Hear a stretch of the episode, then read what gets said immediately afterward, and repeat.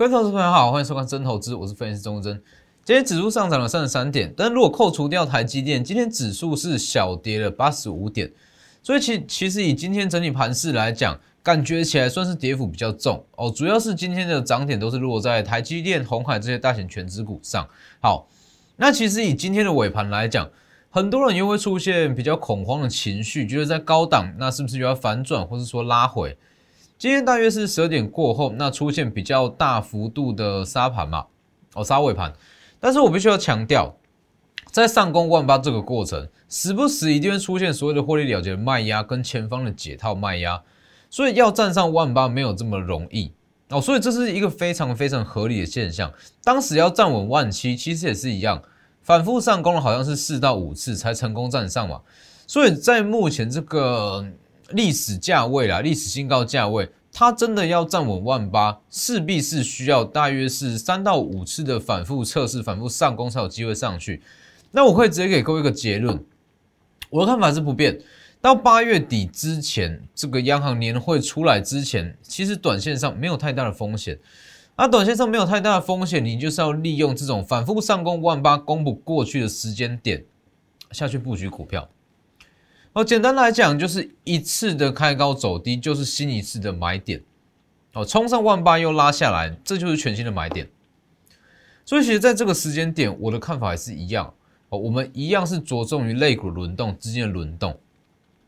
其实，在六月底，我就一直强调，MCU 被动元件、IP 跟整个瓶盖股，它会一直去轮涨嘛。那以上周来讲，我特别强调 MCU 这一块。那今天其实从本周一到昨天到今天，你听到市场上不管是一些财经节目还是报纸，非常多人在讲 MCU 这一块，是不是？那还有昨天我们讲的嘛，法人追的 MCU，今天又攻上涨停，是哪一档？等一下我们再来再来开牌。先加入我的 Lighter，先加入我 Lighter 跟 Telegram ID 都是 W 一一七八 V 一七八，前面记得加小老鼠。那泰瑞管以盘中讯息为主，Light 平均一天一折。那再特别提醒一下，哦，W 一一七八多一个字少一个字，全部都是仿冒的哦。我们的平台就只有这两块，所以先加入正版的，因为最近有非常多仿冒的平台。大家记得订阅我的 YouTube，加上开启小铃铛，里面有非常非常多的获利机会哦。不管说你要做短线还是报一个波段，里面都一定会有哦。包含像是昨天才刚讲的 MCU。反正 MCU，你如果有仔细去看的话，今天你如果做一些短线的价差，其实单日十趴也不是问题。好，那我们先回到大盘来讲，大盘来讲，我的看法就跟刚刚是一模一样。在这个时间点，拜托一下，大盘你不需要花太多时间去琢磨，太多时间去分析说，哇，每一根 K 棒怎么走怎么走，这没有意义啊。这个时间点就是一个多头格局嘛。那短线上。可能会出现比较震荡剧烈的时间点，可能会在周四或者周五啦。好，因为周四这个联储会主席鲍尔他会去出席半年度的利率决策会的听证会。那如果说试出什么相关的政策或是减码的讯息，哦，预计整个国际股市会稍微比较震荡。但是对于这些短线震荡来讲，全部都是买点哦，这都是很好的布局时间点。因为一样，除非一直到它真的有试出比较明确一点的 Q E 政策。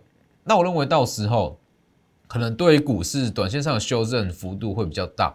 哦，所以你去看今天这两次嘛，目前大约是上攻万八，是上攻两次，两次都没有成功，但是两次你去看，其实对于个股族群来讲，它都是一个很好的买点。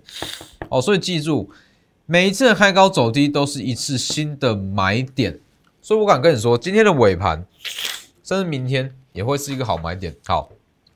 昨天有讲过嘛，在整个第三季来讲，反正就是离不开这几项族群：IP、瓶盖、被动元件跟 MCU 哦，一定就是离不开这几项族群。那为什么会说 IP、瓶盖、被动元件跟 MCU？很简单，这些族群全部都是获利爆发期在下半年的股票，而且上半年几乎没有太大的涨幅，那它的涨势就会落在下半年，等于是说它的爆发期是在今年的第三季，它的股价就会从这个时间点开始起涨。其实最直接、最直接的例子，非常标准的一档例子叫做华通哦。华通，华通这档股票不止它的股性非常的差，连它的营收在上半年表现都不好。是一档已经疲弱很久的股票，今天它有办法直接攻上将近涨停板，代表什么？代表资金已经非常明显的转移到下半年爆获利爆发的股票，甚至上半年没有动的股票，它只要业绩不要太差，在整个第三季都有机会成为资金转入的对象。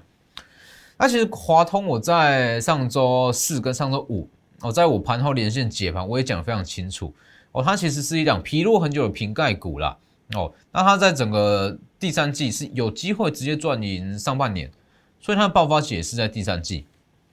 好，所以就是离不开这几个族群，IP 瓶盖被动元件跟 MCU。那其实今天虽然说电子资金比重拉回到五成以上，但是我还是要强调一次，在整个第三季来讲。因为其实不管是航运、钢铁、原物料哦都好，其实他们的他们都是景气循环股。那景气循环股的获利高峰，大约就是落在今年跟明年，大约是这一两年。好，那代表说资金其实会时不时的到处去转换啦。哦，所以比较不容易出现说资金全部大量的转移到电子类股，电子类股常态性成交比重回归到六到七成。我认为这样子的情况，在今年的第三季。比较不容易出现哦，所以它还是会出现一些资金的转移啊，资金的转换。所以在比重无法拉到像去年、前年这样子这么高的情况之下，它最大的优势就在于强者恒强，恒强者会更强，因为资金认同度高。所以你去看 MCU 整个族群，昨天是强势族群，今天还是一样强势族群，是不是？连续两天强势。好了，以呃关于航运类股来讲，我再稍微讲一下，因为很多人在问。其实关于航运类股来讲，我会觉得整体的运价啦，它全年或者维持在高档是没有问题。航运类股，我认为在全年全年哦，它高它的一个股价不还是说它运价都还有高点可以期待。主要是说，真的要去解决这个缺柜跟缺工的问题，一定是要从根本去解决。那如果说好，拜登去执行一些政策去打压。它只会出现像中国去打压钢价是一样的结果啦。哦，短线上稍微被压抑，但是中长线它的趋势不会改变哦，所以我不会说我们在操作电子，那我就去看坏原物料，看坏航运，不会。哦，一个很客观的分析，我觉得整个航运类股它其实都还有高点可以期待。好，那回到指数嘛，反正我们的操作就是以 IP 瓶盖备用元件跟 MCU 这几项族群下去做转换。但是之间的占比拉不高，不容易出现全部的族群一起上涨哦，它会以轮涨方式。那在上周我有特别讲过，我就给各位看这张图嘛，整个一七七零零的卖压被消化的非常干净，这是七月八号图。好，那这七月九号图很明显下降了不少。那这样的情况，其实它要站上万八是有帮助啦。那以整个大盘来讲。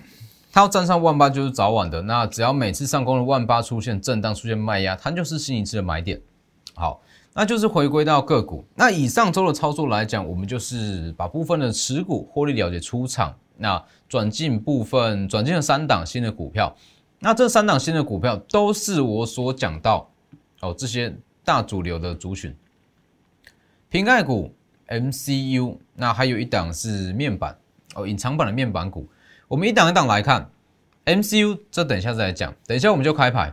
那以瓶盖股来讲，这一档瓶盖股在六月份的营收是创下了历史新高，今天一样有利多消息出来，哦，就在报纸上，哦，非常知名的报纸，利多消息出来，今天也是爆量上涨，本周单周涨幅大约是十五趴左右，是哪一档我先不公开，我只能说这一档它是受惠于新款的 Mac，然后，Apple 出了 Mac。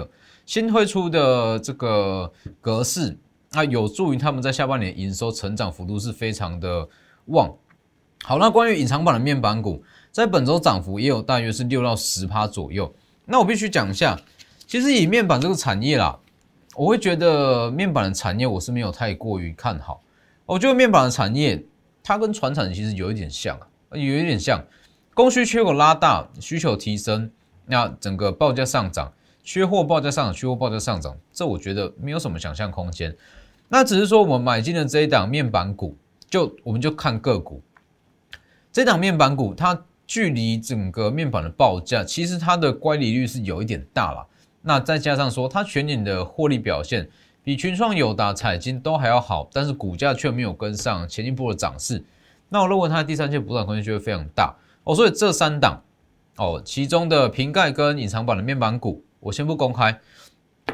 那昨天提过的 MCU。所以以 MCU 来看，你会发现到这两天非常多人在讲 MCU，但是这一项我在六月底就讲过，反追 MCU，上周布局，周五最后买进，周一涨停，盛群嘛，今天也是一度涨停。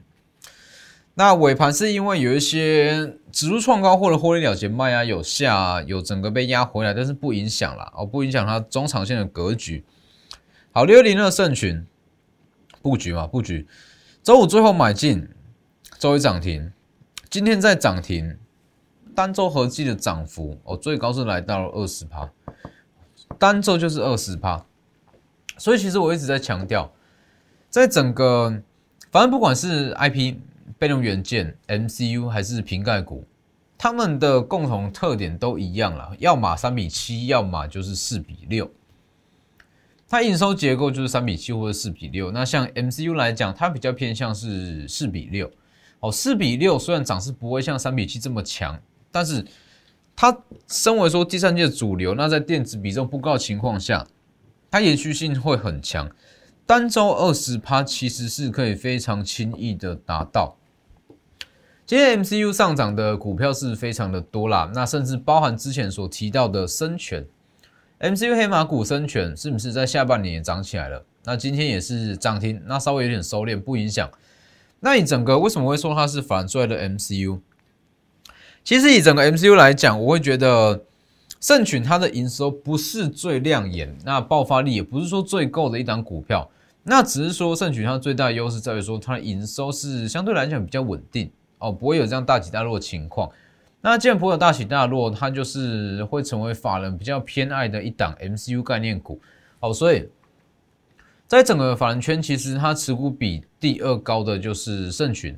所以在上周五买进，对，上周五买进，那周一涨停，现在往上拉，很轻松，就是到达二十趴。那其实不管是盛群也好，还是智远也好，你会发现一件事，你会发现一件事。我们都是在它起涨之前去买，绝对不是用追的，绝对不是看说好股价起涨才去追。你去看，等一下再看个同智远，先看盛群六零二盛群，你在这个位置去买，这里布局时间点，这里布局，这也是一个非常很非常不错的布局时间点，它就是震荡嘛，震荡布局往上拉。所以为什么我一直强调你要站在震荡期间去布局去买进，在这个位置你买的张数跟资金量才够多嘛？其实我们操作原则、操作逻辑就是这个样子啊。我再强调一次，就是它会我们会设一个区间，包含带我的会员也是一样，我会设一个区间是我们布局的时间点，哦，下跌也买，上涨也买，就是在同样的区间把我们的资金买到满，资金成熟要买的够高够大。它涨起来你才会有感觉啊，是不是？好，那结果在做股票就是这样嘛。这个位置可能说九十七元到一百零六元，这是我们布局的时间点。短线怎么震荡，我不在意。哦，我们看的就是它之后的这一段走势，这一段。所以其实我们在做股票，我们的观念就是这样：从九十七元到一百零六元，这是我们的布局时间点。好，布局完成后，结果只有两种，要么喷上去，要么跌破布局的区间停损，就这两种，不会有九十七元买一百零六卖，做这种短线价差一点意义都没有。所以其实很多人在这样子的盘势啊，啊，目前说指数在高档在万八上下去做震荡，那很多人的操作习惯会变成说越做越短，没有错嘛？会害怕说冲上万八冲不过，明天又震荡又开高走低等等的，那会变成说好，原本可能是在做隔日冲，那变成当冲，从当冲又变成说好，前一分钟卖，下一分钟又把它卖掉，会这样越做越短的情况。但是越做越短，其实对你整体绩效的提升，跟你资产的提升完全没有帮助，完全没有帮助。很多人会觉得说我越做越短，好。我这一分钟买进，下一分钟卖掉，我这样风险是不是会更短？绝对不是，哦，绝对不是。这样子操作，你只会变成好小赚小赚小赚。那万一看错一笔，把之前赚的全部吐回去，所以没有意义。我要带会员操作，一定是这个样子：一个区间去买进，好布局完之后就往上拉。所以像这种很多人，你在看圣群起涨之前，好可能假设啦，九十七元买到一百零六，你可能会想卖，因为它就是在这边温温的。温温的动嘛，但实际上我们看到的就是这这两根二十帕，包含资源也是一样，所以这是我们的布局手法。那其他的包含像是瓶盖股，还有刚刚所提到的隐藏版的面板厂，它就是在现阶段这个时间点，它就是在震荡。好，那这是 MCU 的部分。那像是被动元件跟瓶盖，今天是稍微没有到这么的表现，没有这么整齐啦。那今天有一件事哦，有一件事说是好消息，就是说利旺又创高。IPC 资材看一下，IPC 资材来讲，我讲过非常非常多次，我们看的指标就是三五二九的利旺哦，看的指标就是三五二九利旺。IPC 资材我再强调一次，它是整个 IC 设计的金字塔顶端，它做的是智慧财。智慧彩代表说它的毛利率最高可以高达一百趴，百分之百。所以你可以发现到，为什么所有的细制材平均的股本都不大，但是它的股价跟获利能力都可以到这么亮眼，因为它的成本低，甚至可以说没有成本。好，那今天利旺的大涨，哎，利旺创高了，虽然说开高走低，但是不影响啊，这就短线。好，虽然是说有点开高走低，那今天创高。代表说，整个利旺创高，整个 IP 主选目标价又在上调，这个数字是非常可怕的哦。利旺全年赚十八元，哦，赚十八元左右，一个比较保守的数字啊，大约是十八到二十左右。今天最高价来到一五六零，一五六零哦，换算下来，它的本益比八十倍，八十倍的本益比，哎，那你说不会太高吗？它是不是超涨了？或是说它是不是已经有一点投机了？绝对不是，它的本利比可以到达八十倍，因为它是细制材，因为它的毛利率是全产业之冠，所以它八十倍合理啊，没有问题啊。它的毛利率这么高，为什么不能到八十倍？是不是？好，那利旺的创高，我再强调一次，利旺的创高会把整个 IP 族群的天花板拉高。天花板拉高，代表说其他还没有上涨的小 IP 股，它的目标价会跟着往上调。我举个很简单的例子，如果说利旺的本益比是八十倍好了，哦，八十倍，那其他的小 IP 不用去比照八十倍，我们就五十倍就好，我们就去抓五十倍。其实每一档包含智源，它的目标价都会很可怕，所以你去看。所以今天利旺的创高，那对于很多的 IP 股来讲，绝对是好现象了啊，绝对是好现象。M 三第二资源嘛，从六月中就开始预告，开始预告是 NRE 的订单，那整个第三季获利会爆发。IP 主选中本益比第二低，M 三第二资源涨停，七月五号涨停。七月七号再涨停二十趴，正式公开哦。七月七号二十趴正式公开。那当时利多出来嘛？NRE 的营收比重拉高，随着联电的营收营运加温，那跟八寸晶圆的需求旺盛，NRE 比重拉高。新闻出来，但是我在六月中就预告过。好，正式开牌之后，三零三五的智源往上拉二十趴。七月八号再涨八趴。再来，七月九号又涨停四十趴，再一路往上拉，从这个位置，好，大约是七十到七十二元，不重要，反正就是七十出头，到一一八五十趴，五十趴，足足五十趴喽。那你去看嘛，这就是刚刚所讲的啊，全年如果说可以赚三元，那利旺的本益比到已经到了七十到八十倍，那你觉得资源会到哪里？是不是？相同逻辑嘛，相同的概念。但是这个时当然不是说叫你这个时间点去追智远啦，所以这没有意义。要买你就是买全新还没有起涨的 IP 股，M 三 A 第三，那 M 三 B 第三，我还在等一个买点，我们还在等买点。因为如果不是说胜率有高达九成以上，我不会去进场，我不会去进场。我强调一次，我们在做股票一定是重质不重量。胜率要高达九成以上，把握度要高达九成以上，我才会带我的会员进场去布局哦。所以目前是在等买点，M 三 D 三，把握机会。三零三五的资源不用去追了，就算它还有上涨空间，在这个位置你去追也没有意思了。好，成本都已经拉开了五十趴。好，那再来，M 三也是一样，M 三今天跌幅是稍微的比较重，呃，其实也还好，大约是两到三趴左右。好，那。其实以 M 三一来讲，它就算从三百出头，那涨到了四百出头，足足涨了一百元，但是它的本益比还是整个细资彩中最低的一档，所以它的第三季一定还有上涨空间，只是说看你要怎么去操作啊。这里六四三 M 三一六张预告，六出预告，三百出头买进，往上拉，往上拉，三十趴，往下回跌，全新的买点再往上拉。好，那这个位置，它今天又跌到了大约是四百左右，那能不能买？你可以直接私讯我的 Lighter 跟 Telegram，Lighter 跟 Telegram，ID 都是 W 一七八，直接带你去赚细制裁。好，那就像我们刚刚所讲的啊，其实我们的操作逻辑不变啊，不管是 IP 备用元件、细制裁还是瓶盖股，资金有限，那我们要买就是买最强的一档下去做操作。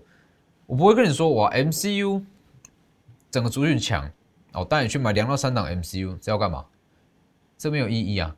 我再强调一次，我们的操作逻辑，就算你是三千万在操作，一样是分成三档股票就好，一档就是买一千万。所以这样子的好处哦，在于说，假设你一百万的资金好了，你一百万的资金，你要让它往上成长一层，要往上成长十趴。你去买十档股票哦，每一档都买个十万、十万、十万，代表什么？代表说这十档股票全部都要有一根涨停，你的总资产才会往上成长一层，没有错嘛？但是如果你把这一百万集中在一档股票或是两档股票，代表说只要这一两档股票往上涨个一根涨停，你资产就是往上成长一层，是不是？那你觉得十根涨停比较容易哦？十档股票涨停比较容易？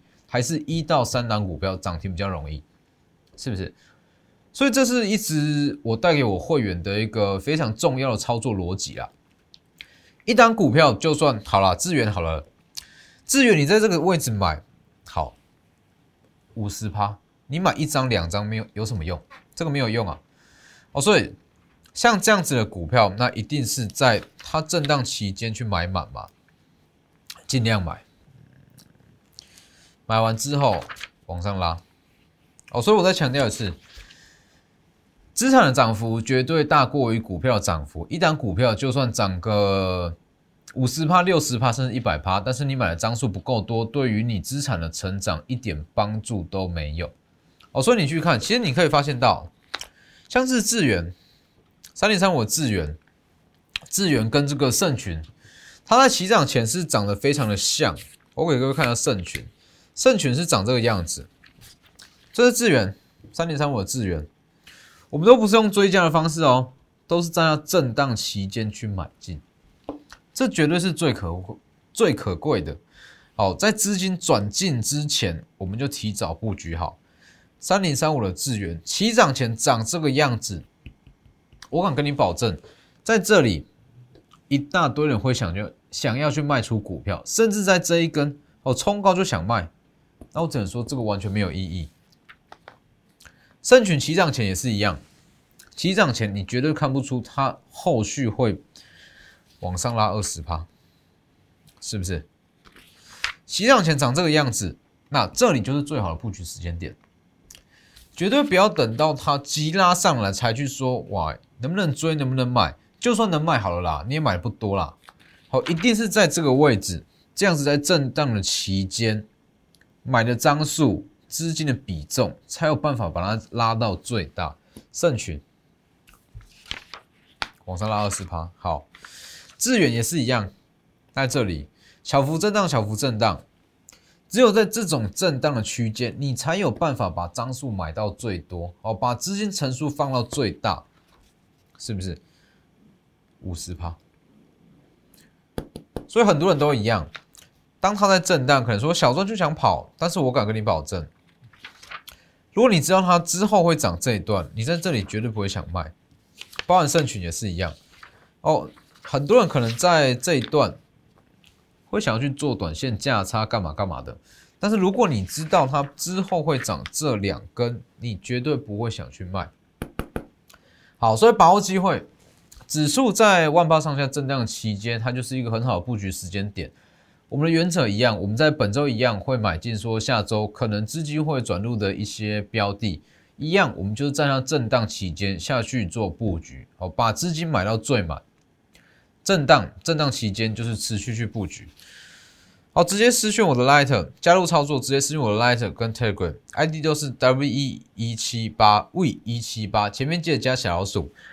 好，那刚刚忘了讲，包含像是刚刚所提到的瓶盖股跟这个隐藏版的面板股，目前都还有进场机会。好，也可以直接利用这几天指数震荡下去做布局。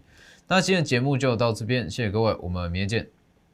立即拨打我们的专线零八零零六六八零八五。零八零零六六八零八五摩尔证券投顾钟坤真分析师，本公司经主管机关核准之营业执照字号一零九金管投顾新字第零三零号。新贵股票登录条件较上市贵股票宽松，且无每日涨跌幅限制。投资人应审慎评估是否适合投资。本公司与所推介分析之个别有价证券无不当之财务利益关系。本节目资料仅供参考。投资人应独立判断、审慎评估，并自负投资风险。